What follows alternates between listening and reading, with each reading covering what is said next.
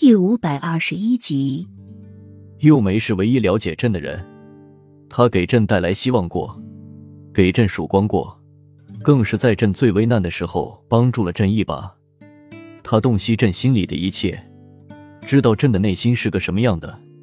朕的一生中能被一个人了解的那么透彻，该是多么的不易。朕舍不得，所以朕又封幼梅为皇后了。但是这是朕唯一能给她的东西了。宠爱、信任这些朕都不曾给过他了，朕想把这些都给你，但是你却总是拒绝朕。齐盛瑞疼痛的说着，一向嗜血暴力的眸子，如今却被疼痛装满。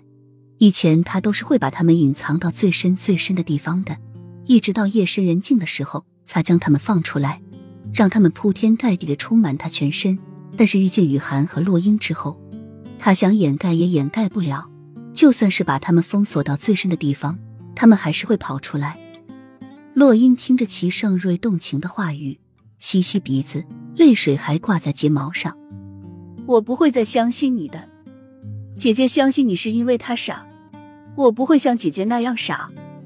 他真的觉得好可笑，又没了解他，知晓他的内心，那他可曾真正的了解过幼梅？他可知幼梅是什么人？又让他戴了多少顶绿帽子？聪明、睿智、腹黑如他，所有的事情他都能一眼知晓。但是偏偏在幼梅的事情上，他却一次又一次的犯着同样的错误。他是该说他傻呢，还是痴？他的内心是什么样的？他是不知道。但是他唯一知道的就是齐盛瑞中幼梅的毒太深，太深了。等毒发的时候，有他痛苦难受的时候。